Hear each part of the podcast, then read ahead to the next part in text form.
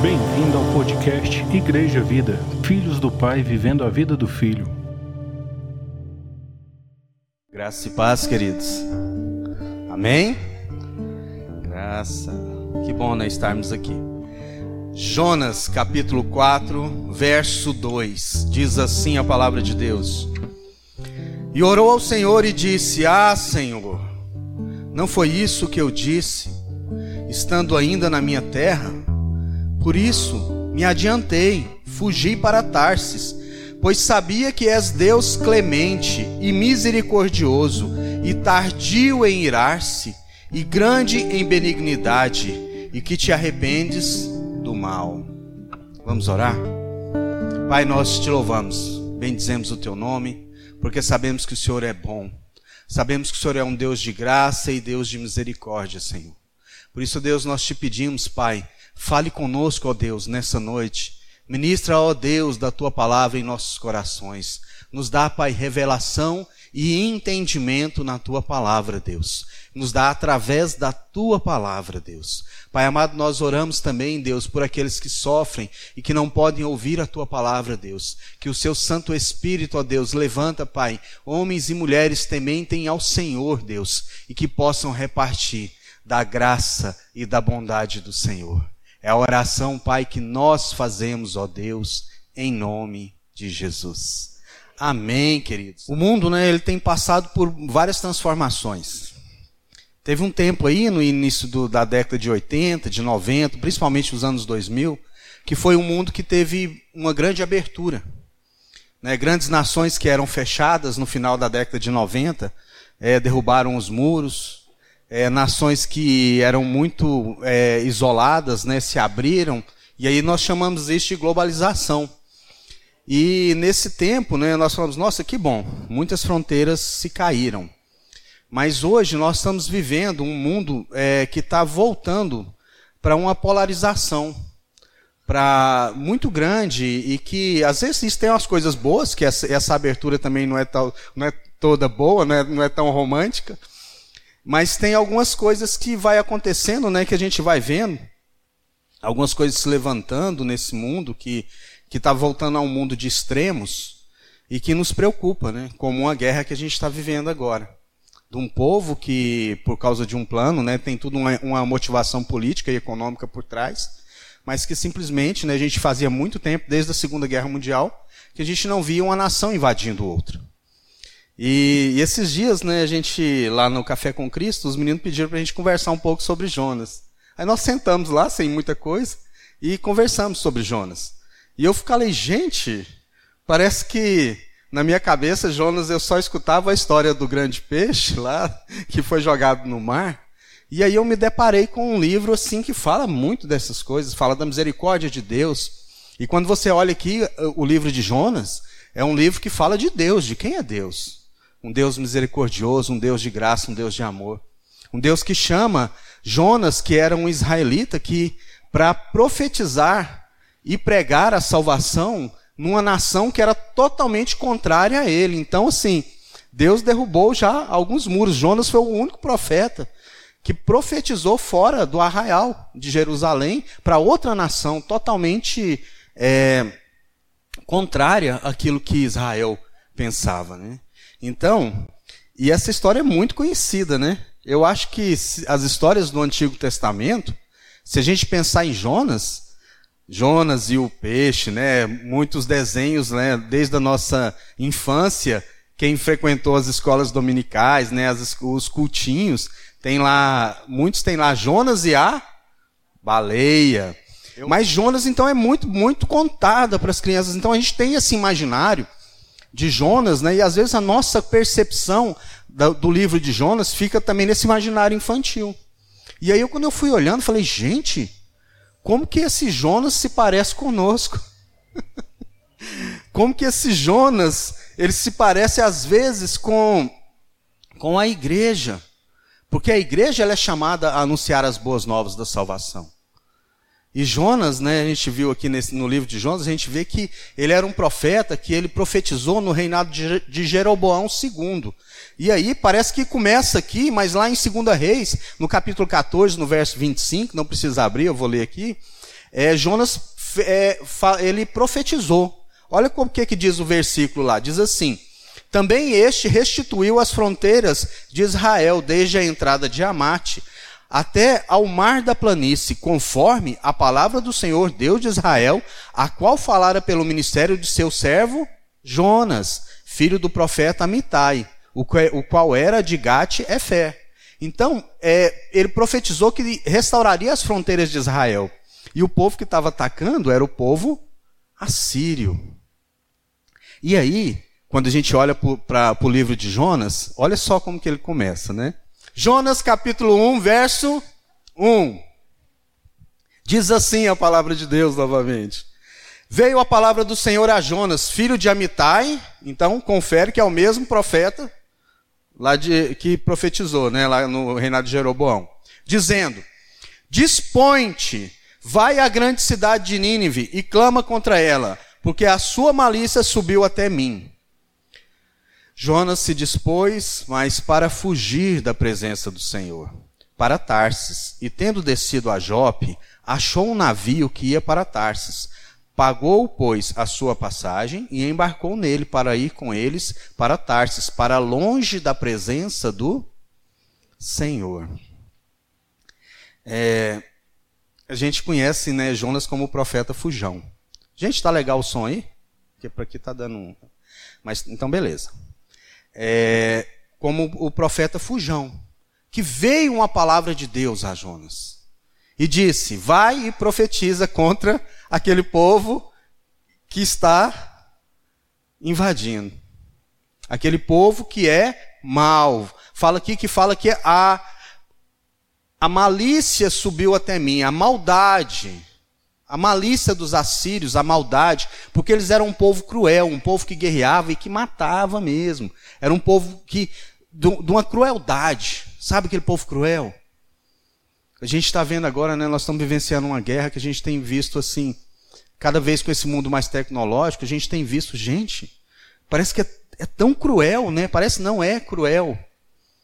Por mais que não seja barbáries igual era antigamente, mas é cruel você tá na, eu fico, eu, a gente fica imaginando assim, né? Esse dia eu estava conversando com algumas pessoas, falo assim, gente, imagina, a gente luta, trabalha, né? Você compra lá a sua casa financiada pela Caixa, aí você paga todas, as, vai pagando as prestações, aí um dia você fala assim, nossa, paguei a prestação da minha casa, cheguei nesse, é, tô aqui aí de repente assim, porque alguém decidiu invadir o meu país, você deixar, aí você vai morar num vai, vai, você se torna refugiado, você se torna estrangeiro, alvo né, da graça, da misericórdia de Deus, através de outras pessoas. Eu fico assim. E aí, é, esse povo aqui, que Jonas foi chamado para profetizar, era um povo que estava oprimindo Israel. Era como se falasse assim hoje, né, para um ucraniano: vai lá e prega para o Putin lá que eu vou converter todo mundo da casa dele.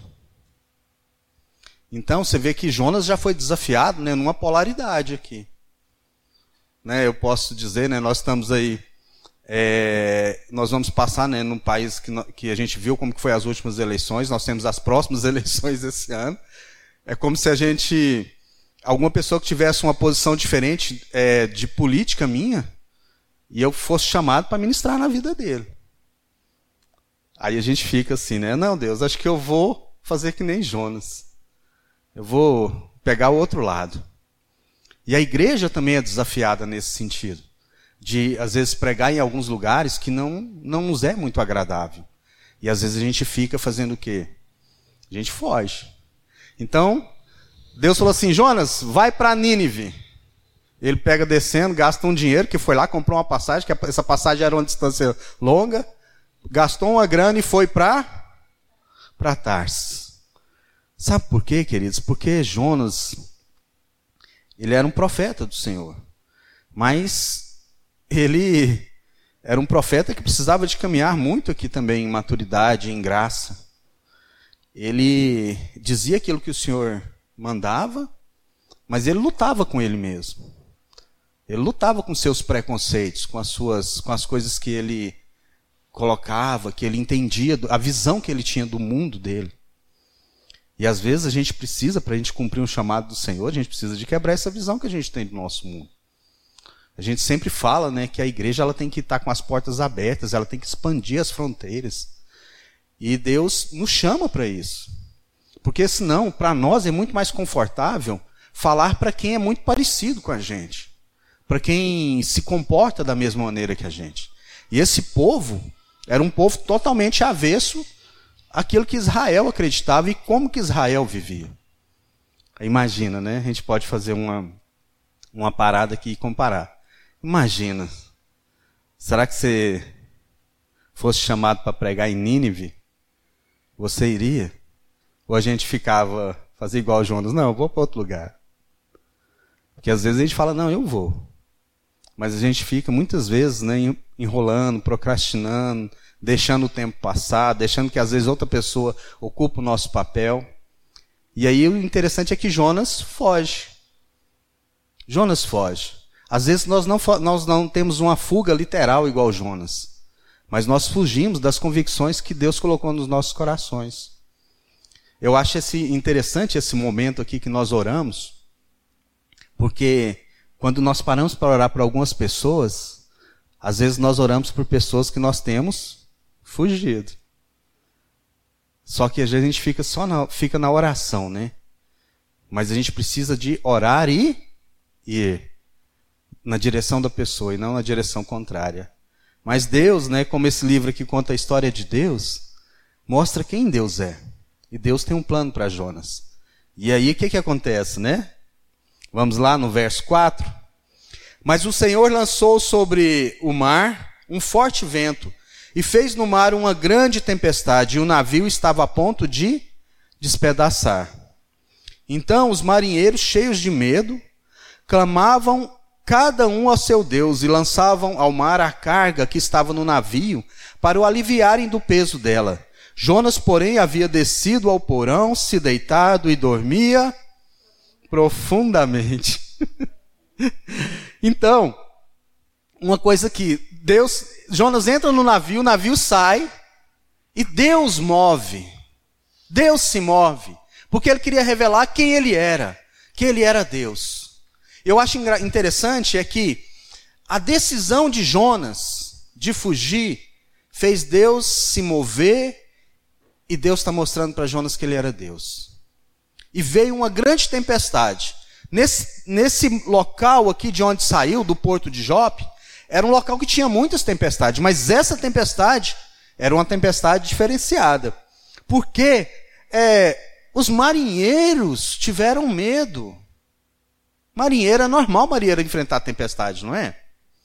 Mas eles tiveram medo, porque era alguma coisa lá que era, não era normal. Eles perceberam que era alguma coisa fora do normal. Eles tiveram essa percepção. E uma coisa que eu posso ver aqui também é que muitas vezes a gente foge de Deus. A gente foge das coisas que Deus tem para nós. E aí, o que, que acontece? É só a minha vida que é afetada? Sim ou não? Quando eu estou fugindo de Deus, quando eu estou fora dos propósitos de Deus, dos planos de Deus. Quando eu venho olhando só para mim mesmo, não é só a minha vida que é afetada. Aqueles marinheiros não tinham nada a ver com a teimosia de Jonas. Eles estavam fazendo o que era o normal da vida deles. Eles estavam trabalhando, labutando pelo pão de cada dia, às vezes deixando as suas famílias. E aí fala assim: Poxa, aí tem que ter um Jonas no meu navio. Algum Jonas já atrapalhou sua vida, meu irmão? Você já foi Jonas na vida de alguém? sempre, né? A gente sempre, é, a gente já foi, a gente já teve. Porque as nossas decisões, queridos, não cabem só a nós.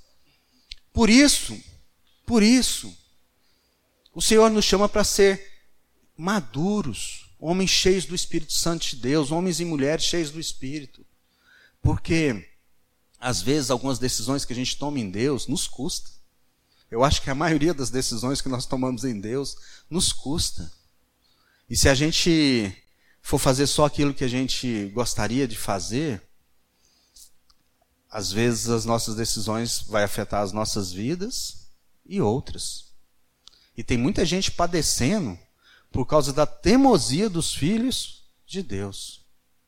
Tem muita gente padecendo. Então esses marinheiros estavam enfrentando uma grande tempestade que, que eles chegaram a pegar a carga que o navio transportava e jogar no mar.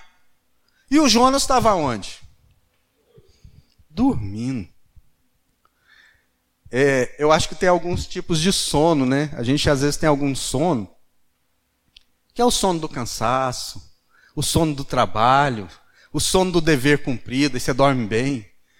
Mas agora tem um sono de uma angústia, quando você está fazendo coisa errada, você já, já teve algum sono assim, quando você está tão angustiado que as suas forças se desfalecem, que você quer ficar só quietinho, que beira um sono de uma depressão? Às vezes por escolha sua, às vezes por consequências da vida, às vezes por escolha de outros, que você perde sua força. Eu acho que esse sono do, do Jonas aqui era aquele sono daquela pessoa que sabia que estava fazendo errado, mas queria ficar quietinho no lugar dele. Mesmo que tudo estivesse balançando à sua volta. O Jonas estava lá, dormindo. Mas aí olha o que, que acontece. Verso 6. Chegou-se a ele o mestre do navio e lhe disse: Que se passa contigo, cidadão? O que está acontecendo? Agarrado no sono. Moço, levanta-te, invoca o teu Deus, talvez assim esse Deus se lembre de nós, para que não pereçamos. Ele falou o quê? Jonas estava fugindo de quem lá no versículo, no começo, quando a gente falou? Estava fugindo de, de Deus. Aí o cara vai lá, o, o, o capitão do navio, acha ele escondidinho na minha lá e chama ele para onde? Para onde que ele estava indo? Chama ele para quê? Para quê? Hã? Para orar. gente, às vezes quem está falando, às vezes a gente quer fugir de Deus, quando a gente não quer fazer a vontade de Deus, a coisa que a gente menos quer é orar. Fala, meu amigo, vamos para reunião de oração aqui agora. Tá tendo uma reunião de oração lá. É claro que cada um está orando a um Deus, ao seu Deus. Então o Jonas, ele é chamado para orar. Chamado para orar. Então eu falo assim, olha só, como que Deus vai se revelando? Deus vai se revelando e falando assim, olha, você é meu filho, porque é fato aqui que Jonas ele era o quê? Um profeta. Então ele era alguém temente a, a Deus, ele era crente, gente, temente a Deus, que estava passando um momento ruim. Mas Deus chama ele para uma reunião de oração. Verso 7: Diziam uns aos outros: Vinde e lancemos sorte para que saibamos por causa de quem nos sobreveio este mal. E lançaram sorte, a sorte caiu sobre quem? Jonas. Então lhe disseram: Fala logo, declara-nos agora, por causa de quem nos sobreveio este mal. Que ocupação é tua? O que, você faz da vida, meu filho? Por que aconteceu isso?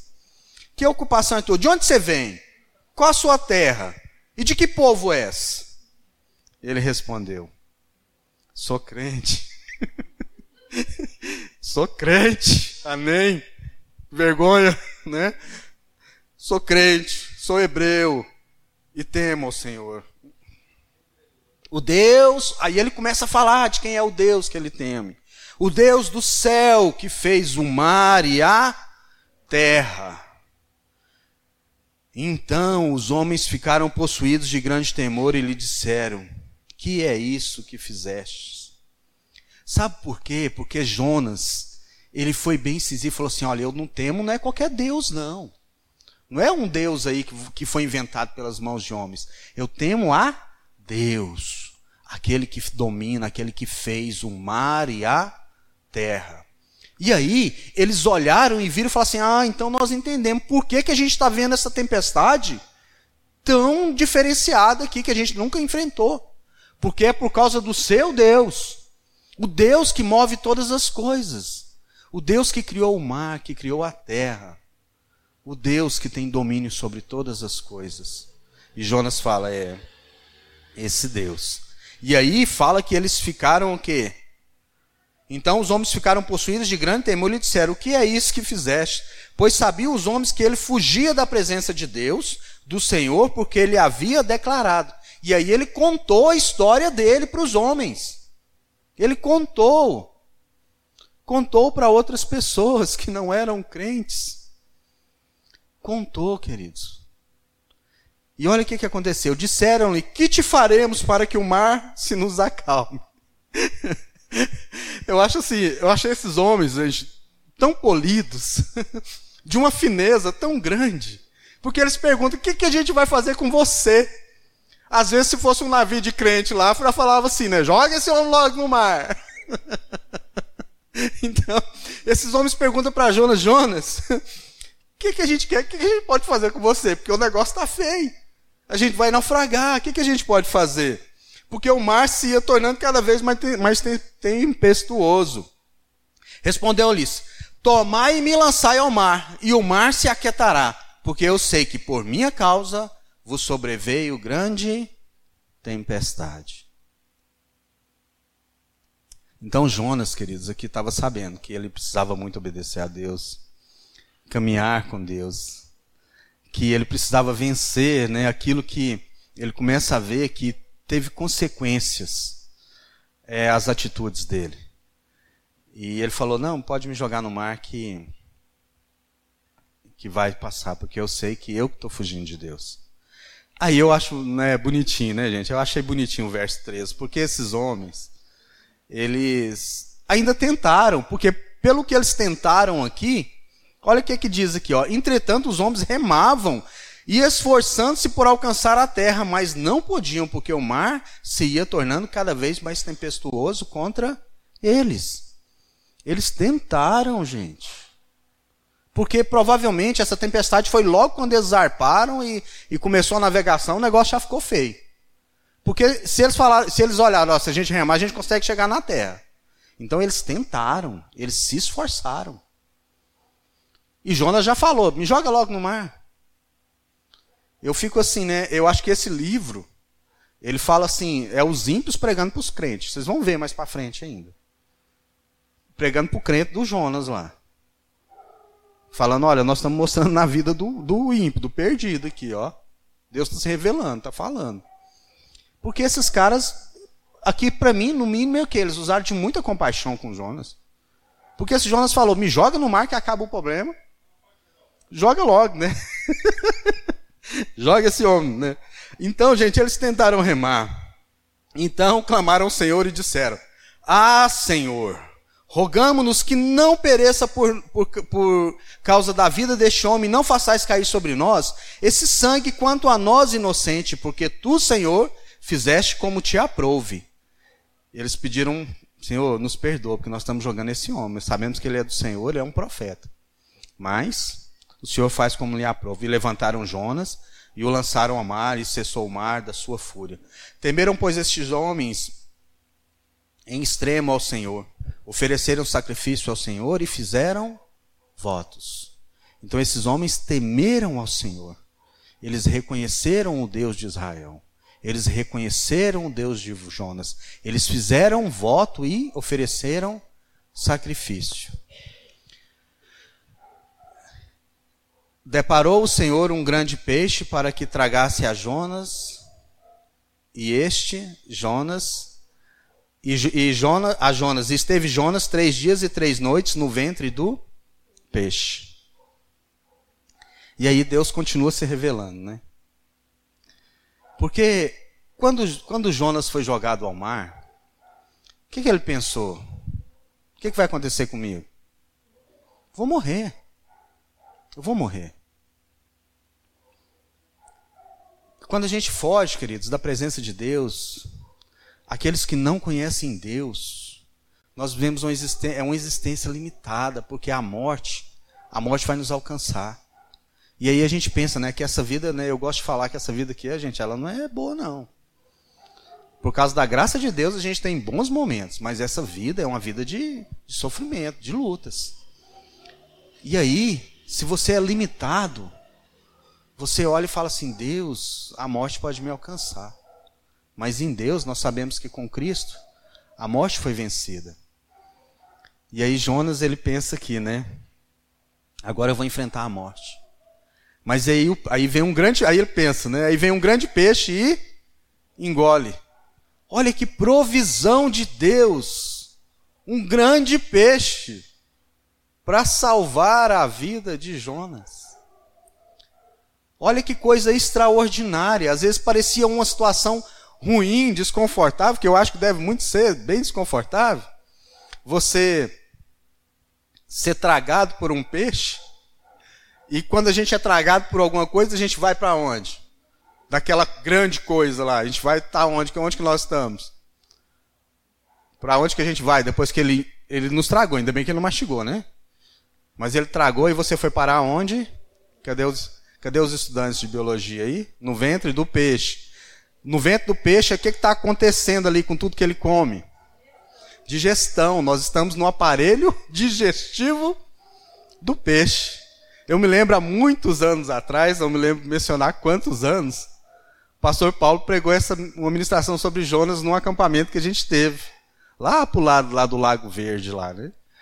E, e aí ele, eu lembro que o Paulo falava assim, quando o Jonas, quando ele foi vomitado pelo peixe, ele devia estar bem fedido três dias no sistema digestivo de um grande peixe, cheio de mancha, de suco gástrico. Bem complicado, né?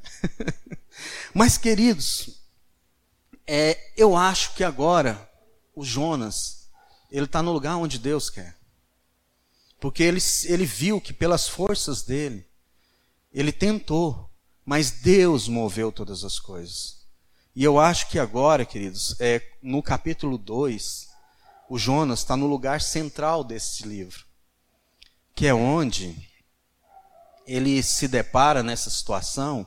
E o capítulo 2 todinho é uma oração escrita como um salmo poético. É uma oração. E aí nós vamos ler ele todo aqui, para a gente, olha, olha a oração de Jonas no capítulo 2, que é feita no ventre do grande peixe. Então Jonas, do ventre do grande peixe, orou ao Senhor, seu Deus, e disse: Na minha angústia clamei ao Senhor, e ele me respondeu. Do ventre do abismo gritei, e tu me ouviste a voz. Pois me lançaste no, no profundo, no coração dos mares, e a corrente das águas me cercou. Todas as tuas ondas e as tuas vagas passaram por cima de mim. Então eu disse: lançado estou de diante dos teus olhos. Tornarei porventura a ver o teu santo templo? As águas me cercaram até a alma, o abismo me rodeou, e as algas se enrolaram na minha cabeça. Desci até os fundamentos dos montes, desci até a terra, cujos ferrolhos se correram sobre mim para sempre. Contudo, fizeste subir da sepultura a minha vida. Ó Senhor, meu Deus, quando dentro de mim desfalecia a minha alma, eu me lembrei do Senhor e subi a ti a minha oração no teu santo templo. Os que se entregaram à idolatria vã abandonam aquela que lhe é que lhes é misericordioso, mas com a voz do agradecimento eu te oferecerei sacrifício, o qual voltei pagarei. Ao Senhor pertence a salvação. Falou, pois, o Senhor ao peixe, e este vomitou Jonas na terra. Eu acho que a parte central dessa, desse livro é esse capítulo 2. Porque é quando, mesmo que nós tentamos fugir de Deus, às vezes em algum momento onde nós somos apertados, por isso, né, que às vezes o sofrimento, a angústia, e às vezes até esse lugar claustrofóbico que Jonas estava, é, faz com que às vezes a gente se sente tão, tão apertado, tão sem ar, tão sem, sem decisão própria, que a gente tem que olhar para Deus e orar ao Senhor. E Jonas o faz. Ele ora numa situação extremamente desconfortável. Mas quando nós oramos ao Senhor, é que nós somos quem nós, quem nós devemos ser. É na nossa oração, queridos, que nós experimentamos essa vida onde que Deus quer nos levar aquilo que Ele quer que nós sejamos. Filhos e filhas que, que, que levam a, a boa nova da salvação, que são filhos e filhas maduros, que vivem em santidade, que vivem em santidade é ter uma vida guiada pelo Espírito Santo de Deus, aonde os meus preconceitos não vão me separar do meu chamado para ser voz, para ser luz, para ser sal nessa terra. E às vezes a gente se perde nisso. Mas Deus nos dá alguns momentos de tanto aperto, onde a gente está, onde a gente não tem mais recurso próprio, onde a gente não tem a quem recorrer, a não ser a Deus. Às vezes a gente vê, né, com tantas lutas, às vezes pessoas que a gente sabe que teve uma experiência com Deus, mas que é que ama o Senhor, mas que está tão se distanciando tanto, né, porque está ouvindo a sua própria, o seu próprio coração, está tomando seus próprios caminhos. E a gente fala, Deus, né, às vezes a gente até ora, Deus permite uma situação para que essa pessoa possa te ver que só há o Senhor. Ver que, que às vezes, mesmo em meio à dificuldade, o Senhor é bom e ele pode clamar ao Senhor. Muitas vezes eu já orei para algumas pessoas, Senhor, e para mim também, né? Tira os recursos. Tira os recursos para mudar o coração. E só que aí Jonas experimenta disso. E eu acho isso tremendo, sabe por quê? Porque foi numa grande situação de desconforto que Jonas se volta para Deus e clama ao Senhor. E aí, por isso que eu falo que o capítulo 2 é o central aqui, porque é onde, mesmo em situação de desconforto, em situação adversa, onde a gente ora ao Senhor. Aí eu não sei como que você está, né? Se você está fugindo de Deus em algumas áreas, mas às vezes a gente está precisando de um desconforto para voltar ao Senhor e falar com Ele, Deus, eu sei quem Tu és. E Ele fala aqui que eu sei que que ao Senhor, no final do verso 9, pertence a salvação. Eu sei que ao Senhor pertence a salvação. Aí então, olha o que, que acontece: o peixe vai e vomita Jonas lá na terra. E aí começa o capítulo 3. O capítulo 3 a gente pode chamar de uma nova chance. olha como que ele começa, bem parecido com o capítulo 1. Veio a palavra do Senhor segunda vez a Jonas dizendo: Deus já te chamou para algumas coisas pela segunda, pela terceira, pela quarta, pela quinta. E é bom que ele não desiste, né, gente? E ele disse ao Senhor: Jonas teve uma segunda chance, né? Glória a Deus, que bom. Dispõe-te, vai à grande cidade de Nínive e proclama contra ela a mensagem que eu te digo. Levantou-se, pois, Jonas e foi a Nínive, segundo a palavra do Senhor. Ora, Nínive era uma cidade muito importante diante de Deus e de três dias para percorrê-la. Então era uma cidade grande. Quando fala aqui muito importante, era uma grande cidade. E fala que ela. Mas ele demoraria três dias para percorrê-la a pé, falando a mensagem do Senhor para aquela cidade. Aí Jonas vai, tem um tempo, né, dessa ida dele para lá, que ele estava em Jope. A gente não sabe, a Bíblia não fala onde que foi, foi jogado, mas teve um tempo. E com certeza, essa história também foi contada pelos marinheiros e às vezes já chegou ao ouvido dos ninivitas, que Deus tinha falado para um profeta de Israel ir lá trazer uma mensagem para eles. A gente não pode afirmar, mas então, olha só. Começou Jonas a percorrer a cidade, caminho de um dia. Ah, ele andou um dia então, e pregava e dizia: Ainda 40 dias e Nínive será subvertida, destruída. Olha que pregação top. Olha a vontade que Jonas estava do povo converter. Ele saiu falando só assim. 40 dias essa cidade será destruída. 40 dias essa cidade será destruída. 40 dias essa cidade será destruída. Você viu? Vocês viram a, a, a, essa pregação dele muito é, eloquente, não é? Uma pregação muito fundamentada, com três tópicos, não foi? Introdução, desenvolvimento, eh, conclusão.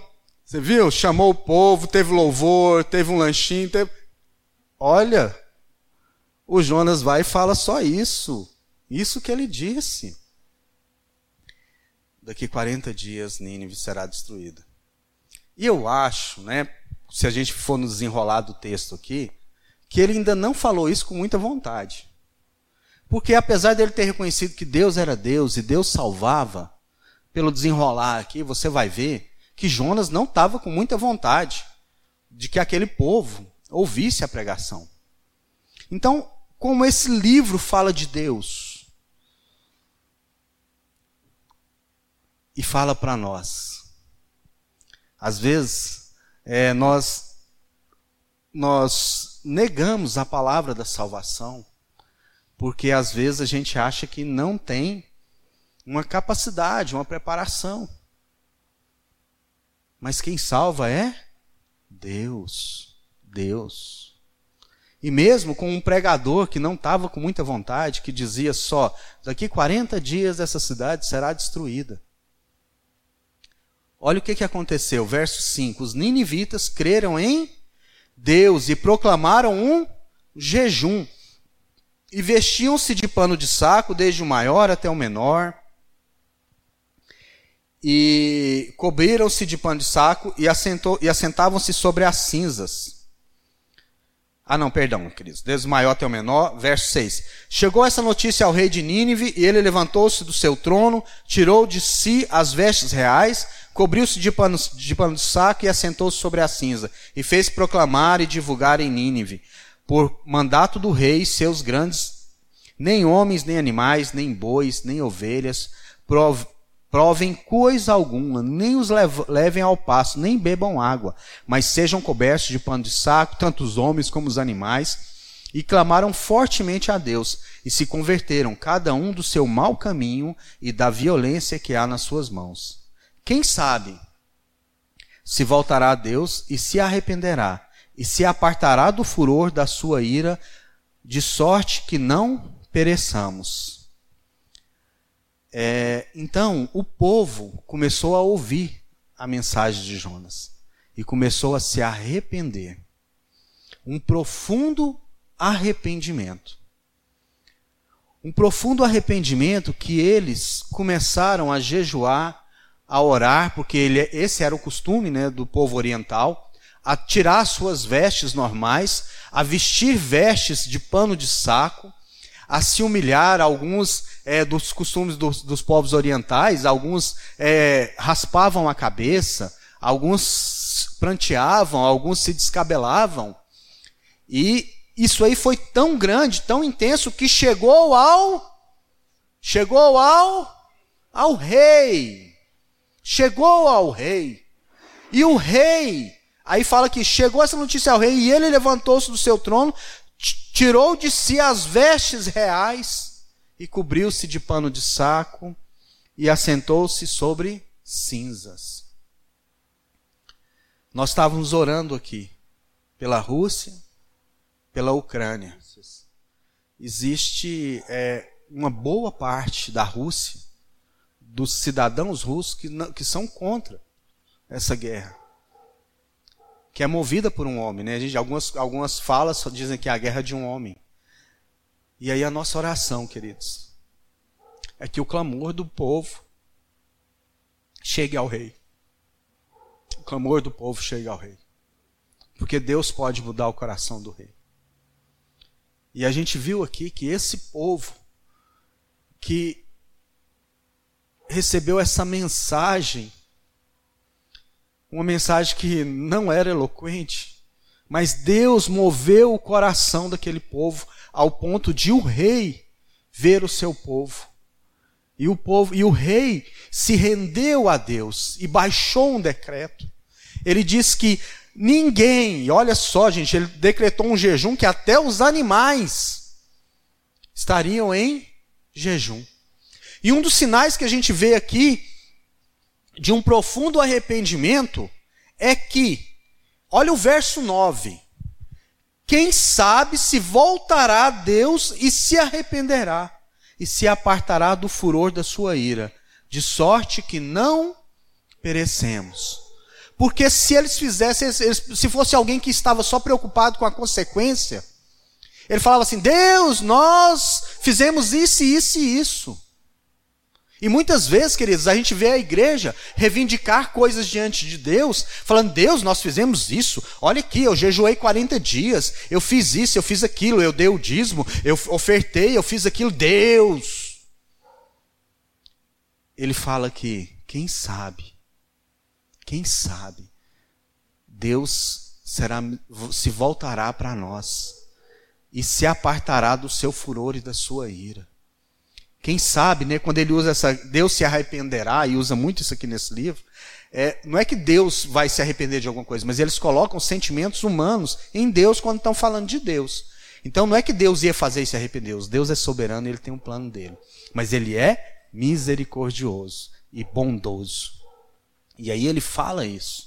Ele fala que Deus, Deus está vendo que nós nos arrependemos. E aí olha o verso 10. Viu Deus o que fizeram, como se converteram do seu mau caminho, e Deus se arrependeu do mal que tinha dito que lhes faria e não o fez. Aí o mesmo profeta que tinha profetizado lá atrás que as fronteiras de Israel seriam restabelecidas, a profecia dele não se cumpriu. Porque Deus tinha um plano de salvar uma cidade. E olha, gente, Deus usou um profeta que não queria pregar para aquele povo, que tinha preconceito, que tinha ideologias diferentes daquele povo, que estava de mal porque aquele povo estava oprimindo Israel. Ele tinha motivos e converteu. Olha que avivamento! Converteu uma cidade inteira. E não era uma, era uma grande cidade. No final do capítulo 4, fala que lá tinham 120 mil pessoas que não sabiam discernir a mão direita da esquerda. É, os teólogos falam que poderia estar se referindo a crianças, que não sabiam discernir algumas coisas ainda, né? 120 mil crianças, então teríamos ali quantas mil pessoas nessa cidade? Provavelmente mais de 500 mil pessoas. E aí fala que essa cidade, Deus teve misericórdia dessa cidade e converteu toda essa cidade. Porque é Deus que está fazendo. É Deus que está se revelando. É Deus que está se revelando aqui, apesar de toda a dificuldade do profeta. Deus está se revelando aos ninivitas e está se revelando a Jonas. Mas aí, olha o Jonas, no capítulo 4. Com isso, Desgostou-se Jonas extremamente, ficou irado. O Jonas ficou bravo. O Jonas ficou chateado com Deus. E olha só o verso 2, o que nós lemos no começo. E orou ao Senhor. Olha só, ainda bem que ele era um homem crente, né? Ele orou ao Senhor. Porque às vezes, queridos, às vezes a gente fica irado, olha aí, isso aí a gente tem que aprender com Jonas. E a gente não vai expressar a nossa ira a Deus, não vai abrir o nosso coração. Às vezes a gente fica só fugindo ou falando mal daquelas pessoas que nos iraram. Mas Jonas orou ao Senhor e disse: Ah, Senhor, não foi isso que eu disse? Eu não falei para o Senhor que eu não queria vir? Estando ainda na minha terra, por isso me adiantei, fugi de Tarsis, pois sabia, és Deus clemente e misericordioso e tardio em irar-se e grande em benignidade e que te arrependes do mal. Ele estava falando, Deus, eu, no fundo, eu te conheço, né? Eu sei que tu és bom. Eu sei que tu és bom. E engraçado, né, gente? Às vezes, uma das coisas que é mais difícil para nós, que somos filhos de Deus, que experimentamos da graça e da bondade de Deus, é saber que Deus é bom saber que Deus é bom. É, naquele tempo, no ano passado, teve, às vezes tem algumas coisas que acontecem né, nos Instagrams, nos comentários, que eu fico assim, chocado, né? Com os filhos de Deus.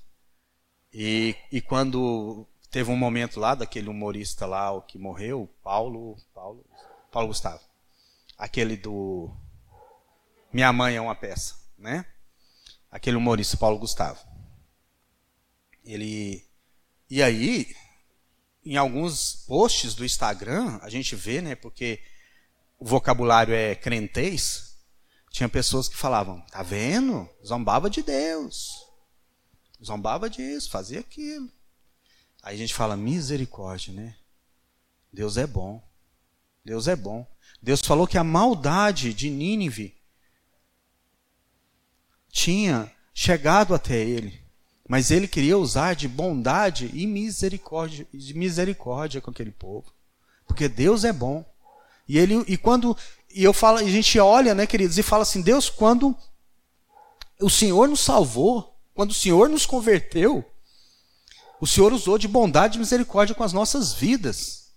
E hoje nós estamos aqui por causa de Deus. De Deus, né?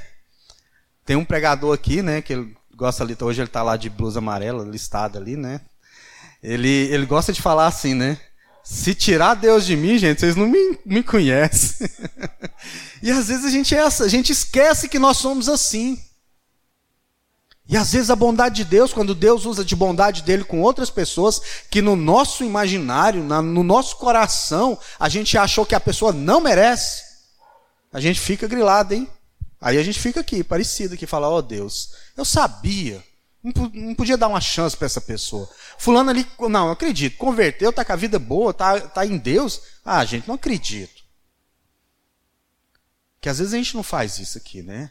Mas no nosso coração, às vezes a gente fica, a gente duvida. E a gente esquece que Deus é bom. Porque Ele usou de bondade com a minha vida e com a sua vida. Amém? Aí olha só, verso 3, o que, que o profeta faz? Peço, pois, o Senhor, tira minha vida. Porque é melhor morrer do que viver, vendo um negócio desse. Aquele mesmo que estava lá no, no ventre da baleia. Deus, o Senhor é bom, o Senhor salvou a minha vida, me tirou das profundezas do mar, onde a minha cabeça estava entremeada em algas daquele lugar claustrofóbico, daquele lugar. De... E aí agora ele está falando: não, eu prefiro morrer. Eu quero morrer do que ver um negócio desse, Deus. Brincadeira, o senhor, hein? Como que o senhor usa de bondade com esse povo? Eu prefiro morrer. E disse o Senhor. Gente, Deus, Deus é show aqui, né? Que paciência com Jonas, hein?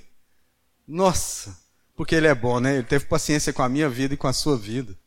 E ele é paciente conosco. Porque às vezes, queridos, a nossa ira não é diferente da ira de Jonas. Às vezes, por causa de algumas coisas da nossa vida, nós estamos aí irados, igual Jonas. Aí olha o que, que, olha que, que Deus faz. É razoável a tua ira? Então, Jonas saiu da cidade, assentou-se ao oriente da mesma e ali fez uma aramada, enramada. E repousou debaixo dela à sombra até ver o que aconteceria à cidade. Ainda não tinha vencido os 40 dias. Jonas pensou, ah, né? Ele falou assim: ah, Deus vai, vai acabar fazendo igual ele fez, vai jogar uma bola de fogo aí, vai, vai, acabar com essa cidade. E ficou à sombra para ver o que, que acontecia à cidade. Então fez o Senhor Deus nascer uma planta, que subiu por cima de Jonas para que fizeste sombra sobre a sua cabeça, a fim de livrar do seu desconforto. Jonas, pois, se alegrou em extremo por causa da planta. Mas Deus, no dia seguinte, ao subir da alva, enviou um verme, o qual feriu a planta e essa secou. Em nascendo o sol, Deus mandou um vento calmoso oriental. O sol bateu na cabeça de Jonas de maneira que desfalecia. Pelo que pediu para si a morte. Aí ele de novo, dizendo: melhor é morrer do que viver. Então, olha só Deus agindo. Eu acho engraçado aqui, né, que Deus age em todas as coisas tudo obedece a Deus, o mar obedeceu, o peixe obedeceu, o povo de Nínive obedeceu, a planta obedeceu a Deus, ela germinou, ela cresceu, ela fez uma sombra. O único que não obedeceu era quem? O crente, né? E ele disse de novo, quando o sol esquentou a moringa dele, solzinho estava quente lá. Aí ele fala, é melhor morrer com esse sol aqui na minha cabeça e eu vendo um negócio que não vai acontecer. Então perguntou Deus a Jonas: a Jonas, é razoável essa tua ira por causa da planta? Porque Jonas ficou bravo por causa da planta. Ele respondeu: É razoável a minha ira até a morte. Rapaz, ele estava decidido, hein?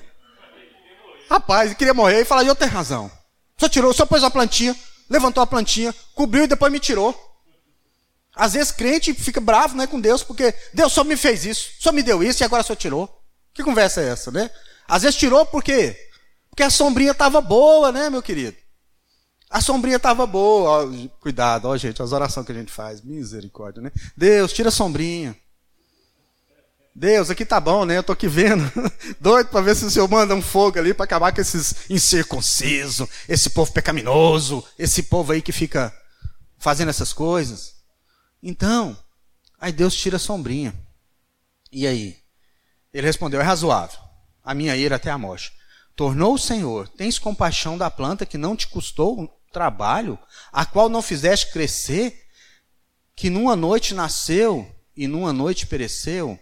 E não hei eu de ter compaixão da grande cidade de Nínive, em que há mais de 120 mil pessoas que não sabem discernir entre a mão direita e a esquerda, e também muitos animais. E aí acaba a carta de Jonas, porque ela acaba com a pergunta: será que eu não deveria ter compaixão de uma grande cidade, de vidas? E às vezes, queridos, isso nos mostra, às vezes na igreja, uma grande inversão de valores. Uma grande inversão de valores. Às vezes nós nos damos muita importância para coisas e deixamos de ser efetivo naquilo que realmente o Senhor nos chamou, que são nas vidas. Às vezes nós nós damos mais valores, né, em, gastamos mais o nosso tempo, a nossa dedicação é, em cuidar, né, de animais, que é bom, glória a Deus, muito bom. Mas tem animais que são mais importantes do que vidas. E às vezes a gente, a gente fica, fica, fica dessa forma, dando mais valor em coisas. E Deus faz isso, levanta uma planta e fala: Jonas, eu não estou entendendo por que, que você está irado por causa da planta. E eu, eu que sou Deus, será que eu não posso ter misericórdia de uma cidade que fazia mal a mim, que era pecaminosa? que adorava falsos ídolos, mas que se converteu a mim? E essa pergunta, queridos, é a pergunta que fica para nós. Será que nós não temos que ter misericórdia de um mundo que que está perdido e cada vez mais perdido? Um mundo que cada vez é, é, essa perdição tem dado um tapa na cara da igreja e está clamando e dizendo assim: traga, pregue a mim a palavra da salvação. Reparta comigo da bondade. Não me julguem. Não me coloque rótulos. Não me, não me aparta do arraial, mas me estenda as mãos e com palavras de vida eterna. Ore por mim. Dispõe a sua vida a ministrar neste mundo perdido. Então, essa, queridos, essa é a palavra de Deus a nós, como igreja. É a palavra de nós porque ser maduro, ser guiado pelo Espírito, nos custa. E nós estamos dispostos a dar as nossas vidas para que outros possam viver. O Jonas, ele pedia a morte porque ele não suportou a conversão de Nínive. A Bíblia aqui não fala o que, que aconteceu, mas ele dá sinais de arrependimento. Porque o Senhor ama Jonas e foi misericordioso. E o Senhor é misericordioso com nós, com a sua igreja, para que nós possamos usar de misericórdia com aqueles que não o conhecem. Amém? Vamos orar? Vamos ficar de pé? Eu não sei como está a sua vida. Às vezes, é, você pode estar como um ninivita lá, precisando se arrepender de alguma coisa. A palavra do Senhor é de graça e de bondade. Às vezes você está julgando aqueles que são diferentes, aqueles que não conhecem o Senhor, mas que criaram seus próprios deuses. E por causa disso, de pessoas que não amam o Senhor, que criam seus próprios deuses, o mundo está passando por uma tempestade que parece que está cada vez pior. Cada vez pior. Hoje, agora mais à tarde, eu abri lá as redes sociais e já teve mais um ataque, agora muito próximo à fronteira da Polônia. que pode desencadear algo muito pior. Então, que a nossa oração é que esse Deus, que tudo pode, levante a sua igreja para ser misericordioso. E durante esses apertos, esses, essas dificuldades, essas lutas, a gente experimenta de tantas pessoas que se levantam e que diz, né, eu não sei se são crentes, se não são, mas que se importam com vidas. Semana passada eu vi nos noticiários as histórias de um, de um movimento lá de brasileiros que moram que moram na Europa, que chama Brazuca, se não me engano, de pessoas que deixaram suas vidas, que estavam morando lá. Falou de uma mulher que pegou o seu carro, foi para a Polônia, morava na Alemanha, e que ela atravessa com o carro a fronteira e que ela já tinha trazido 55 pessoas.